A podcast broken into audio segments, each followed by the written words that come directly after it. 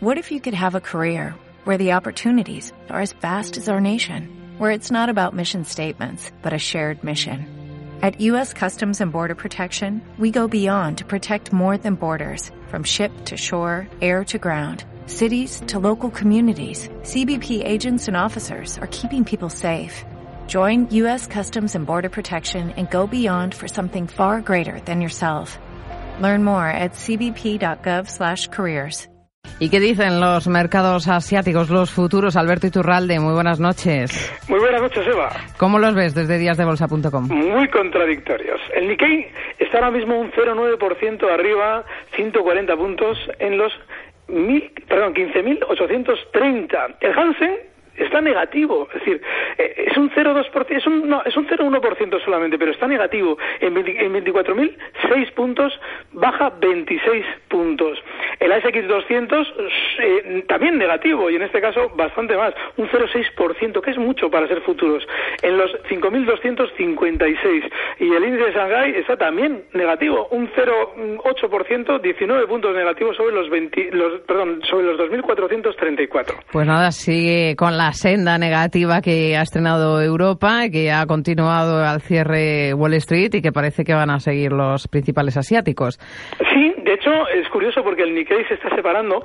El Nikkei es un, es un índice tremendamente autónomo a la hora de, desplazarse y sigue bien porque de hecho no solamente van a abrir 140 puntos arriba, sino que es que sigue sin verse esa volatilidad que comentábamos esta, estas últimas intervenciones que era necesaria antes de un giro fuerte a la baja.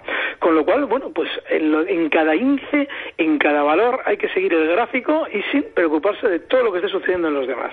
Bueno, como les hemos dicho antes, en clave macroeconómica en Asia esta madrugada nos fijamos en la base monetaria de noviembre de Japón, también en ingresos laborales en efectivo del mes de octubre. En China, dato importante, el PMI de servicios del mes de noviembre y en Australia esa decisión de tipos de interés. Eh, por cierto, a ti Australia de vez en cuando te gusta también fijarte en ese. Sí, porque fíjate, eh, ellos, ellos mismos, los australianos, dicen, mira, yo de Oceanía no, yo quiero ser Asia, ¿no? Es decir, lo hacen en deportes, lo hacen también de alguna manera en el tema de finanzas, que eh, y es un y es un mercado que está fenomenal porque el futuro australiano, el ASX 200 tiene una, una peculiaridad y es que cotiza las 24 horas abierto. Así como el Nikkei tiene su cierre y está bastante parte de la sesión cerrado, el, el ASX 200 está a las 24 horas dando literalmente guerra. Tiene su cierre de momento.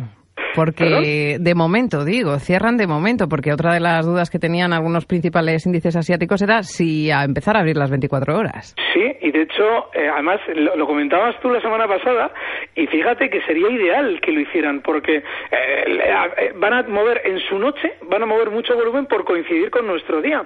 Así es que sería también ideal que los japoneses se animaran a abrir de noche ellos. Pero bueno, mientras tanto tenemos ese ASX 200 que sí lo hace. Ellos, ¿eh? ellos. Alberto, cuéntame con qué valor nos quedamos hoy. Bueno, nos vamos a quedar con uno de los habituales que nos ha funcionado de maravilla y sigue haciéndolo. Se llama Mitsui Engineering. Bueno, pues es un valor que está ahora mismo cotizando en 212 yenes. Negocia al día una media de 6-7 millones de títulos. Bueno, pues eh, está funcionando especialmente bien con eh, respecto a los demás. En Japón, que estaba más lateral el mercado japonés, y estos parece que hoy cerraban al alza con fuerza. Y bueno, pues hacemos una estrategia muy sencillita. El mínimo que marcaba la semana pasada, que es justo los 208, el viernes pasado por la mañana, ese es nuestro stop. Está en 212. El objetivo alcista está en 220. Siempre que no nos rompa esos 208 a la baja, podemos estar dentro. Alberto Iturralde, muchas gracias. Buenas noches. Un fuerte abrazo. Buenas noches.